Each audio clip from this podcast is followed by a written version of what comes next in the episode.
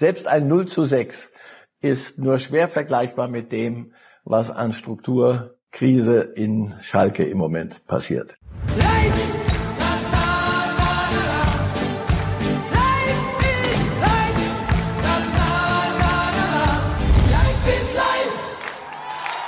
Herzlich willkommen zu einer neuen Runde Reif ist live, dem Fußballtalk mit Marcel Reif. Und Sie sehen Marcel Reif heute zugeschaltet aus München.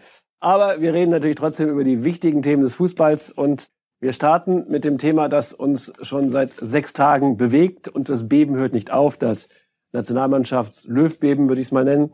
Heute Morgen ganz frisch auf den Tisch und nach drei Tagen hat es der DFB geschafft, zum ersten Mal eine Erklärung herauszugeben mit einem Fahrplan, wie er es nennt, zum Thema Bundestrainer. Und ich zitiere einmal daraus, dieser, also gemeint ist der Fahrplan, sieht auch vor, dem Bundestrainer die zeitliche und emotionale Distanz zu geben, die aktuelle Situation der Nationalmannschaft grundlegend aufzuarbeiten, sportlich, um die Ursachen der deutlichen Niederlage von Sevilla zu analysieren und persönlich, um die eigene große Enttäuschung, Klammern, des Bundestrainers zu verarbeiten. Das gehört sich so. Deshalb wird, das ist jetzt wieder, sind wieder meine Worte, bei der nächsten Präsidiumssitzung am 4. Dezember nicht Jogi Löw selbst, sondern Oliver Bierhoff die Analyse vortragen und auch die Perspektive des Bundestrainers vorlegen. Ja, Marcel Reif, wie finden wir denn das so? Ja, da war noch ein Wort dabei. Das DFB-Präsidium hat einstimmig diese Erklärung jetzt verabschiedet, diesen Fahrplan verabschiedet.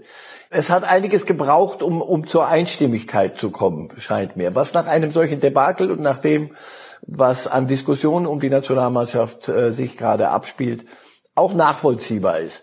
So, das ist das eine. Dass es drei Tage dauert, so etwas so Banales wie, wie diese Erklärung rauszutun, die, die in sich ja völlig schlüssig ist, ja, ist in Ordnung. Lasst uns doch nicht Schnellschüsse machen, nicht so wie Bierhoff direkt nach dem Spiel, äh, das uneingeschränkte Vertrauen zu Jogi Löw ist da uneingeschränkt. Ich hatte das Gefühl, dass Löw sich selber nicht mehr uneingeschränkt vertraut nach diesem Spiel mit gutem oder mit schlechtem Grund.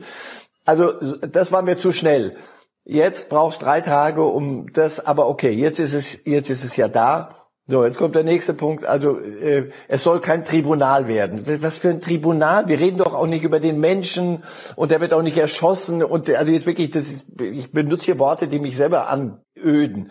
Also ein Bundestrainer, der leitende Angestellte, soll eine Firma zu einem Erfolg führen. Das ist die EM. Das ist im, sieht im Moment nicht gut aus. Deswegen muss er sich äußern, finde ich sehr wohl nach einem 0 zu 6. Nein, das wird jetzt also sein Vorgesetzter machen, Oliver Bierhoff. Und der muss dann in etwa das genau minutiös weitergeben, was er, was Löw ihm gesagt hat als Analyse. Ich, ich weiß nicht, das ist alles erwachsene Menschen, finde ich, könnten sich's auch einfacher, simpler machen. Äh, über Inhalte rede ich jetzt noch gar nicht, sondern einfach über die Form. Ja, aber gut, wenn es am Ende dazu führt, dass man sich ein klares Bild machen kann und dass Löw eine Analyse dessen, was da gelaufen ist oder nicht gelaufen ist, besser gesagt, nicht nur in diesem Spiel, sondern in, in einigem, was die Nationalmannschaft angeht, und das Präsidium sich das dann anhört und dann zu einem Ergebnis kommen wird, dann ist es ja gut. Aber ist es jetzt gut oder schlecht für Jogi Löw, dass er nicht selber dahin darf oder muss, sondern Bierhoff quasi im Namen von Löw vorträgt? Das ist doch, ähm, das mag vielleicht in einem Konzern vom Amts wegen der richtige Hierarchieablauf sein, aber das ist doch absurd eigentlich. Also ich weiß nicht, wie, wie Konzerne das machen. Ich bin kein, kein Manager, aber ich würde mir meinen Angestellten, der zuständig ist für diesen Bereich, würde ich mir holen und würde mich mit ihm hinsetzen und sagen, so erzähl mal, erklär mir das mal bitte, denn das ist ja deine Verantwortung. Was ist da schiefgelaufen? Wie gedenkst du das zu ändern, damit sowas nicht wieder passiert? Im, im Moment habe ich so ein bisschen, aber das wäre schon wieder bei Inhalten fast, nur in Klammern. Also das war ein Blackout. Nee, das war kein Blackout. Davor habe ich am meisten Bammel, dass mir das, dieses 06 als, als Blackout verkauft wird. Nee, hier ist eine Mannschaft von einer anderen hergespielt worden, und zwar von einer, die klar besser ist. Von einer jüngeren im Übrigen. Unsere junge Mannschaft, die, die, das wird auch sowieso ein Mantra vor sich hergetragen. Also das sind alles Dinge, die finde ich, möchte ich eigentlich aus erster Hand haben. Und das ist Jogi Löw. Oder stellt Bierhoff die Mannschaft auf. Oder stellt Bierhoff den Kader zusammen und lässt welche draußen, nimmt welche mit. Das kann ich mir nicht vorstellen, sondern das, das macht doch Jogi Löw. Von daher da einen Dolmetscher und den Vorgesetzten als Sprachrohr zu benutzen. Es ist ein merkwürdiges Vorgehen, aber okay. Am Ende will ich wissen, was bei rumkommt. Der Weg dahin ist mir auch wie Ihnen ein wenig verstellt im Verständnis. Der Schlusssatz der DFB-Erklärung, auch den müssen wir jetzt mal zitieren, heißt, der DFB wird zum gegebenen Zeitpunkt über die Ergebnisse und Beratung und nächste Schritte informieren. Das klingt aber nicht so wie uneingeschränktes Vertrauen für Jogi Löw. Muss sich Ralf Rangnick da schon mal bereithalten, am vierten das Telefon nicht äh, wegzulassen oder im Auge zu lassen? So, na zum Glück wird man zum gegebenen Zeitpunkt Ergebnisse mitteilen, nachdem man sich das Zeug angehört hat, nachdem man darüber nachgedacht hat, nachdem man das besprochen hat gemeinsam und notfalls abgestimmt hat. Halleluja. Einfach zu sagen, pass auf, ja, wir glauben, dieser Weg ist richtig. Andere sagen, nein, wir, dieser Weg ist so nicht machbar. Wir, diese Analyse reicht uns nicht, um uneingeschränkt demnächst dem Trainer vertrauen zu können, der diese Mannschaft zur EM führen soll. Und dann werden wir es hören. Also das ist noch mit das Beste dran, zu gegebener Zeit. Ich hoffe nicht, dass das sechs Wochen dauert und einige Fahrten durch den Schwarzwald im offenen Wagen und was weiß ich alles, sondern man wird sich das anhören und dann werden wir hören. Aber nochmal, hier wird nicht über die Persönlichkeit Löw entschieden, sondern entdramatisiert ist er und traut er sich es selber auch zu, in der Lage, diese Mannschaft zur EM zu führen und zu, zu einer erfolgreichen. Drei Szenarien sind denkbar. Ich will einfach nur mit einem Wort hören, welche der drei Sie für die wahrscheinlichste halten. Szenario eins: man trennt sich sofort. Szenario zwei: man trennt sich nach der Europameisterschaft und kündigt das jetzt schon an. Oder Szenario drei: er erfüllt seinen Vertrag bis 2022. Welche der drei halten Sie für die wahrscheinlichste? Oh, nee, da, da gibt's so eine vierte. Er geht zwar zur, mit zur EM, der Band wird das nicht jetzt zur Disposition stellen, weil sie das zu kurz die Zeit, aber er wird den Rücktritt zum, zur EM nicht verkünden, wird aber selber nach der EM sagen, ab jetzt kann es ein anderer machen. Das ist für mich das Wahrscheinlichste. Also er geht zur EM und nach der EM, egal wie sie ausgeht, macht er den Weg frei. Gut. Warten wir es ab. Es bleibt spannend bis zum vierten, mindestens bis zum vierten. Und wir wechseln nur den Krisenherd vom DFB zu Schalke 04. ja, ja, ja. Da hat's nämlich äh, geknallt. Jetzt tun also Sie der Nationalmannschaft Unrecht. Jetzt tun Sie der Nationalmannschaft Unrecht. Selbst ein 0 zu 6 ist nur schwer vergleichbar mit dem, was an Strukturkrise in Schalke im Moment passiert. Ich habe doch nur eine Überleitung gesucht. Ich habe doch nur eine Überleitung gesucht. Ah. Also, also los. Bei Schalke hat's geknallt, natürlich nicht auf dem Platz, sondern hinterher ähm, beim Sonntagtraining. Da sind sich die Herren Naldo, der Co-Trainer und der Aushilfsstürmer Ibisevic an den Kragen gegangen. Es stand kurz von der Prügelei, hier so ein bisschen imitiert. Das Training wurde daraufhin abgebrochen. Ja, ist Schalke am Ende, wenn sich jetzt schon die alten Herren an die Wäsche gehen? Ja, nicht nur deshalb, aber dass sie sich an die Wäsche gehen, wenn es denn so war, ist das nächste Zeichen für den Ernst der Lage. Und mit Ernst der Lage ist wirklich geschmeichelt. Also Naldo sollte ja äh, zustoßen zu, zu Manuel Baum ins Trainerteam, um für gute Laune zu sorgen. Was anderes habe ich nicht verstanden. Äh, Ibisevic sollte, wollte nochmal seine letzte Chance, Bundesliga zu spielen, nutzen und notfalls auf Gehalt verzichten und das Ganze jetzt nochmal so richtig befeuern. So. Ergebnis ist das, was Sie mir gerade beschreiben. Wenn es denn so war, es wundert mich nicht und das ist das Schlimmste. Das ist das Problem. Bei Schalke scheint gar nichts mehr zu stimmen. Und wir alle haben ja noch den O-Ton von Marc Uth im Ohr vor der Sky-Kamera nach dem Wolfsburg-Spiel. Es ist so traurig, hier jedes Mal aufzudribbeln und einfach machtlos Fußball zu spielen, machtlos Fußball spielen. Wir spielen sehr schlechten Fußball. Ich weiß nicht, wie wir so ein Spiel gewinnen wollen. Ich bin sauer. Ich könnte nur noch in der Kabine sitzen, fehlt er wohl, und einfach nur noch weinen. Ja, das ist pure Verzweiflung. Schießt Verzweiflung überhaupt noch Tore? Ja, das, jetzt, jetzt wird's philosophisch. Ich weiß es nicht. Vielleicht muss man wirklich so am Tief, das ist der tiefste Tiefpunkt. Wie, wie Rudi Völler damals legendär sagte, Tiefpunkt, ihr mit euren Tiefpunkt, dann noch in der tiefste und noch ein tieferer. Doch, Rudi, guck mal, das, es gibt noch einen tieferen Tiefpunkt. Ich glaube, jetzt ist aber die, die irgendeine Sohle erreicht. Also das, was der Uta gesagt hat, war erschütternd.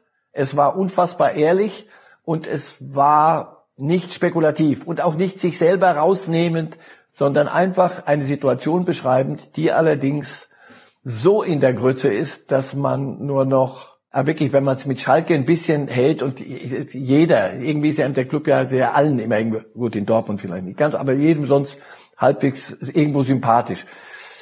Das ist im Moment wirklich SOS, aber da ist die Titanic schon, da siehst du nur noch den, den letzten Schornstein rausgucken. Ja, wenn aus dieser Verzweiflung, vielleicht kann man daraus noch Kraft ziehen. Aus was sonst, wüsste ich nicht. So wie sie Fußball spielen im Moment, das Uth beschreibt das genau richtig. Und das ist das Kerngeschäft. Lass mich mit allem anderen in Ruhe. Du musst leider irgendwann mal zwei, drei Punkte holen, sonst steigst du ab. Und im Moment, die Mainzer gewinnen, die Kölner hätten es halbwegs hingekriegt noch.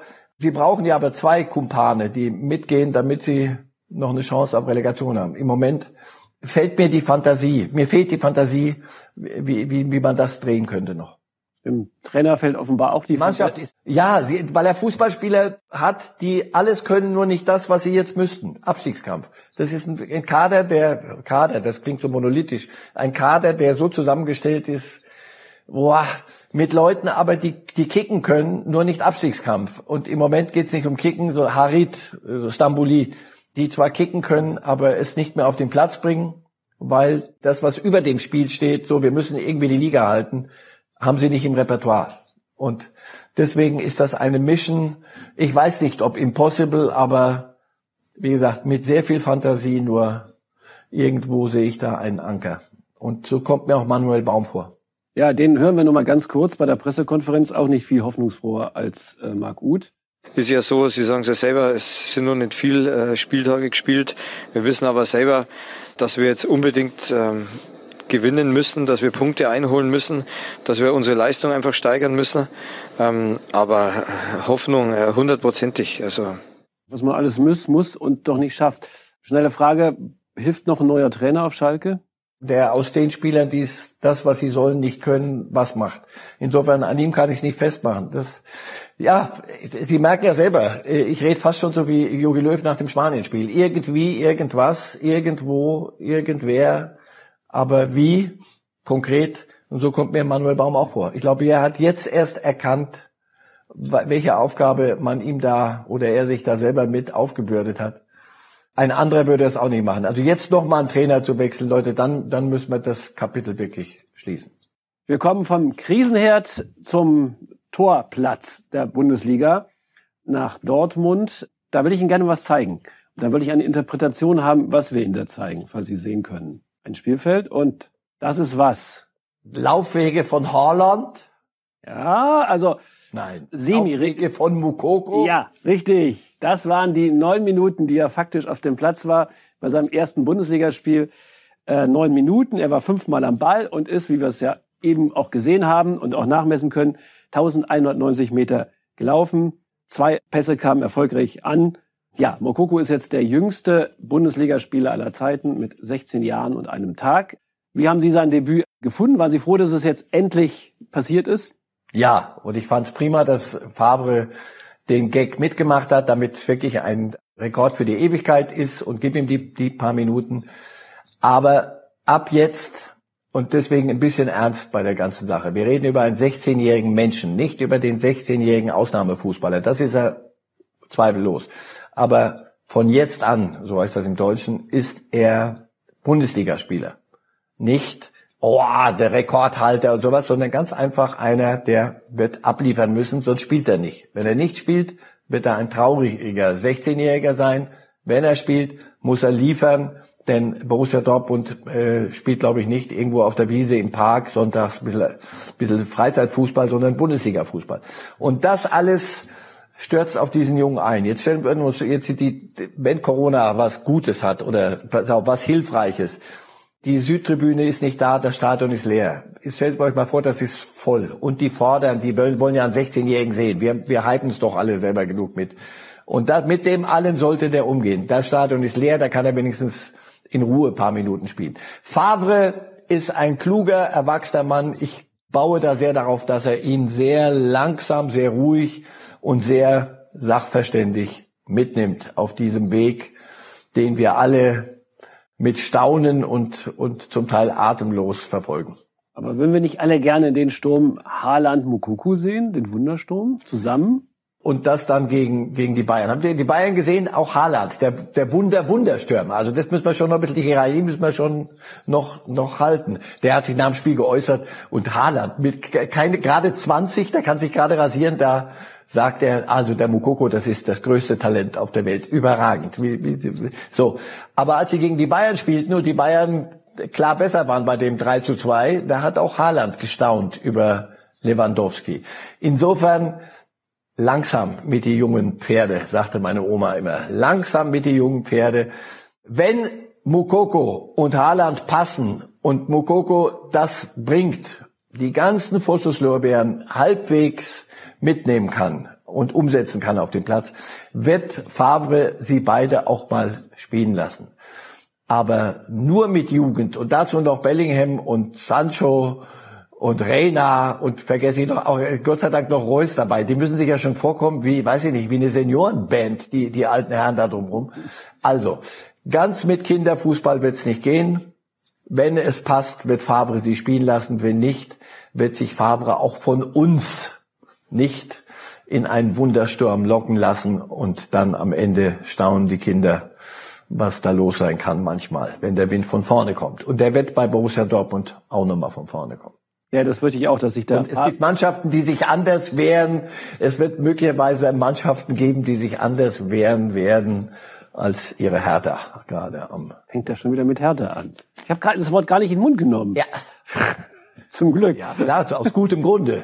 ja, ja, ja. Krisenherde haben wir genug gehabt heute schon. Modell Dortmund, Durchlauferhitzer für junge Spieler.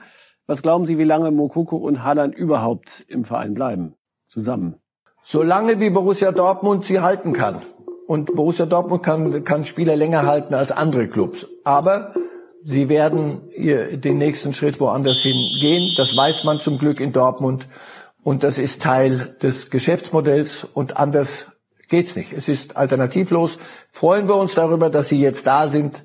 Es macht wirklich Spaß zuzugucken. Das habe ich schon x-mal gesagt. Wenn Dortmund gut spielt und wenn es läuft, dann ist das höchst sexy, was da abgeht. Mal gucken, wie das mal ist, wenn ein Gegner wieder äh, nicht nur sich verneigt vor so viel Jugendlichkeit, sondern mal sagt, so jetzt zeigen euch mal die Erwachsenen, wie es geht. Mal gucken. Aber nochmal, ich freue mich, dass es solche Spieler gibt und dass Mukoko möglicherweise ein kommender deutscher Nationalspieler ist.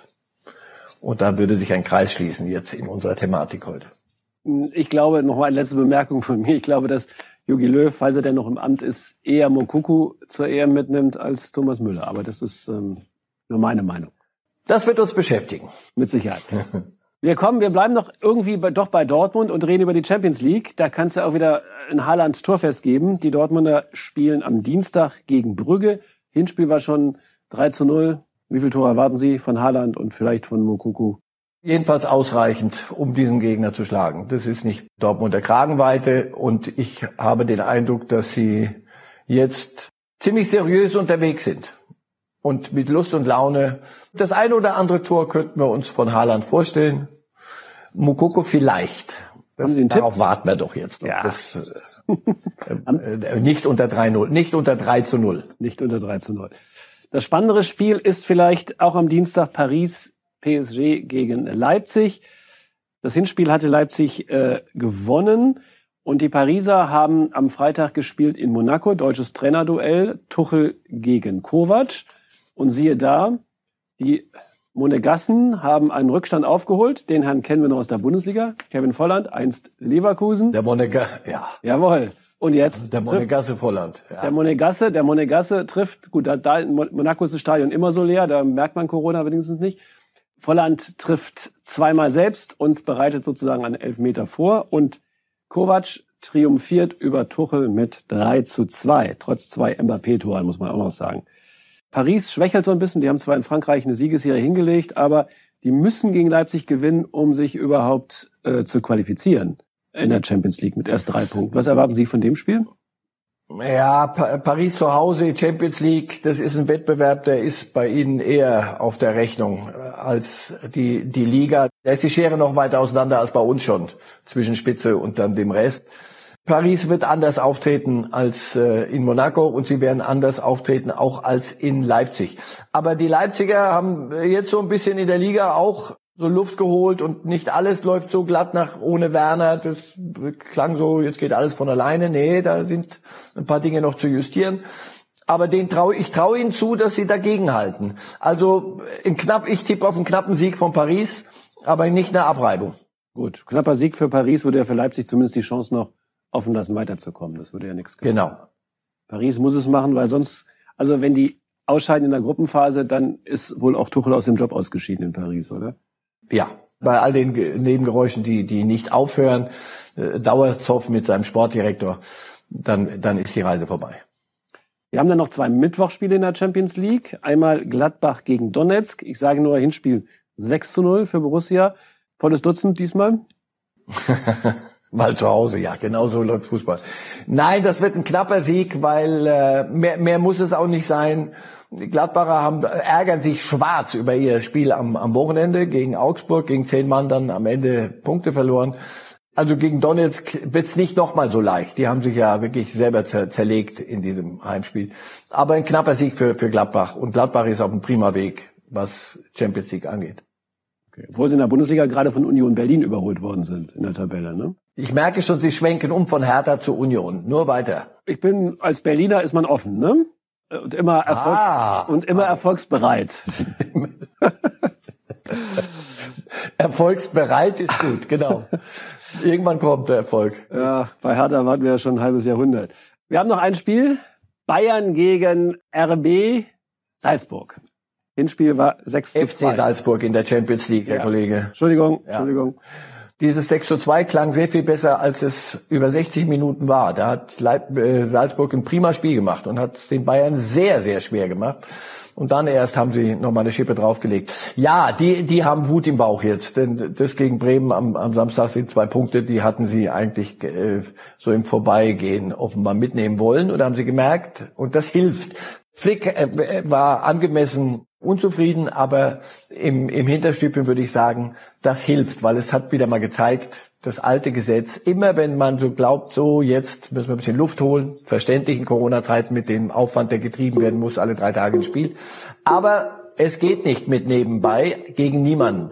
Insofern glaube ich, dass sie von Anfang an gegen Salzburg äh, das Ding anständig und seriös und angehen werden. Den Tipp wollen sie haben, 2-0. 2-0. Das klingt nach seriös, aber auch nicht sehr aufregend. Gut, wir kommen zu einem Problem, das wir beide ja nicht kennen, aber offenbar ein Profi des FC Bayern und Nationalspieler, nämlich Niklas Süle. Es gibt die Information, dass er, ja, leidet man an Übergewicht oder hat man einfach nur Übergewicht? Es gibt Menschen, die leiden drunter, andere sagen, ist doch super und äh, dann schmieren sich noch ein Brötchen. Pass auf, das, das ist eine Information, das ist ein großes Wort. Ich halte es für immer, noch ein bisschen für ein Gerücht, aber ich, ich kann auch nicht das Gegenteil behaupten. Machen wir es mal so. Süle war längere Zeit nicht wettbewerbsfähig aus, aus Verletzungs- und Krankheitsgründen. Und Süle ist ein, von seiner ganzen Art her und von, von seiner Statur her, der muss fit sein. Und zwar topfit. Sonst kann er das, was verlangt wird, nicht, nicht bringen. Er sagt ja von sich selber mal, Zitat, ich bin, was, was Ernährung angeht, kein Vorzeigeprofi. Sorry, dann nochmal Augen auf bei der Berufswahl. Es wird schon wichtig sein, gerade bei, bei, bei so einem, der dazu neigt, möglicherweise dann leicht, wie soll ich sagen, zuzulegen, dass er doch zum Vorzeigeprofi wird.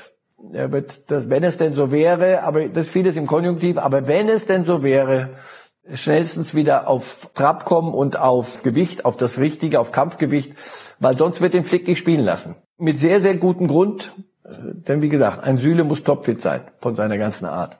Aber es ist schon ein Widerspruch. Er hat bei Jogi Löw gespielt, auch gegen Spanien, zumindest äh, zeitweise. Und Hansi Flick nimmt ihn ja nicht mal in den Kader drei Tage später gegen Bremen mit dem Argument, er sei nicht fit genug. Das würde ja heißen, fit genug für die Nationalmannschaft reicht aber nicht für den FC Bayern. Sie wollen mich aufs Glatteis locken, Herr Kollege, und jetzt folge ich Ihnen. Am Ende, der alte Esel geht aufs, wenn es ihm zu wohl wird, aufs Glatteis. Wenn Süle nicht spielt, war er nicht noch einer der Besten, auch mit seiner Fitness. Also das sind die Probleme, die die deutsche Nationalmannschaft im Abwehrbereich hat. Dass ein Süle, wenn es denn so wäre und er nicht ganz fit wäre, immer noch fit genug ist, um da der Beste zu sein. Gut, gut reagiert auf dem Eis. Wir verlassen mal das Thema Übergewicht und gehen zu einem anderen Abwehrthema des FC Bayern. Die Verhandlungen mit Alaba sind Stand jetzt gescheitert. Man weiß nicht, ob es da doch nochmal Annäherung gibt oder nicht. Bei Boateng wird der FC Bayern den Vertrag nicht verlängern, auch wenn es offiziell noch gar keiner sagen will. Und Hansi Flick hat sich jetzt im Interview gegenüber der Welt am Sonntag doch sehr reserviert zu dem Thema geäußert.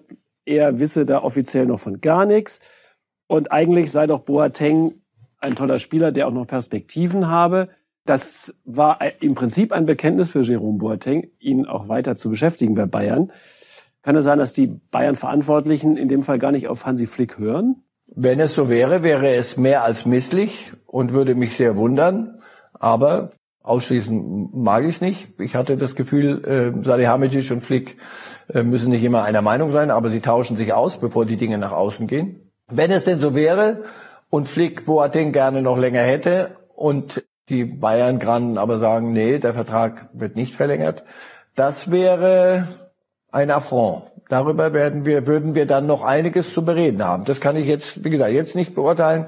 Es klingt so ein bisschen so, aber Flick braucht ihn jetzt. Ob das auf, über, über die, die, die Vertragslaufzeit hinausgeht, werden wir sehen. Also das, da sagte Boateng, ich habe gar nichts davon gewusst, dass sie nicht verlängern wollen. Die Bayern sagen aber, sie hätten, oder die, die Verantwortlichen, sie hätten aber sehr wohl mit dem Berater gesprochen. Also ich kann mir nicht vorstellen, machen wir es kurz, dass Flick nicht weiß und nicht informiert wird darüber, ob ein Vertrag mit Boateng verlängert wird oder nicht. Das, das kann ich mir beim besten Willen nicht vorstellen. Und bei Alaba, da ist das Spielchen möglicherweise der eine macht ein bisschen mehr Druck, der andere streichelt ein bisschen mehr, weil ich immer noch die Chance sehe, dass David Alaba feststellt, äh, anderswo auf der Welt ist es auch nicht schöner und so furchtbar viel mehr Geld gibt's da auch nicht. Also es würde mich sehr, sehr, sehr wundern, wenn ein Trainer wie Flick mit seiner inzwischen so verdientermaßen rausgearbeiteten Position, nicht Macht, aber Position, Stärke, wenn der nicht ähm, erster Ansprechpartner wäre, wenn es um solche Entscheidungen geht. Aber es gibt ja immer das Grundsatzproblem, wer entscheidet bei Transfers oder Vertragsverlängerung? Der Trainer, der, wenn auch in dem Fall ja nicht in Gefahr ist, aber auch nur eine temporäre Erscheinung ist, wie schon mal ein Bundesliga-Verantwortlicher gesagt hat, oder die Vereinsführung, und schon gerade beim FC Bayern eine Vereinsführung mit so viel Fußballkompetenz kann die sich an nicht qua Amt sagen, wir setzen uns darüber hinweg, über die Wünsche von Flick, wir hören uns die an, aber am Ende entscheiden wir und auch bezahlen wir? Ja, das ist, halte ich auch für völlig richtig. Also, Trainer kommen, gehen, aber ein Club soll eine längere Politik haben und wenn, wenn der Sachverstand da ist, dann sowieso. Aber im Falle Bayern Flick, aber doch nicht gegen den Trainer. Wenn der eine völlig andere Meinung hat, würde ich mich, dann wäre der Fußballsachverstand ja merkwürdig verteilt auf dieser Welt. Also ich halte Flick für einen, der Fußballsachverstand hat und der braucht mich nicht, um das zu bestätigen. Und äh, die, die sportliche Führung der Bayern auch.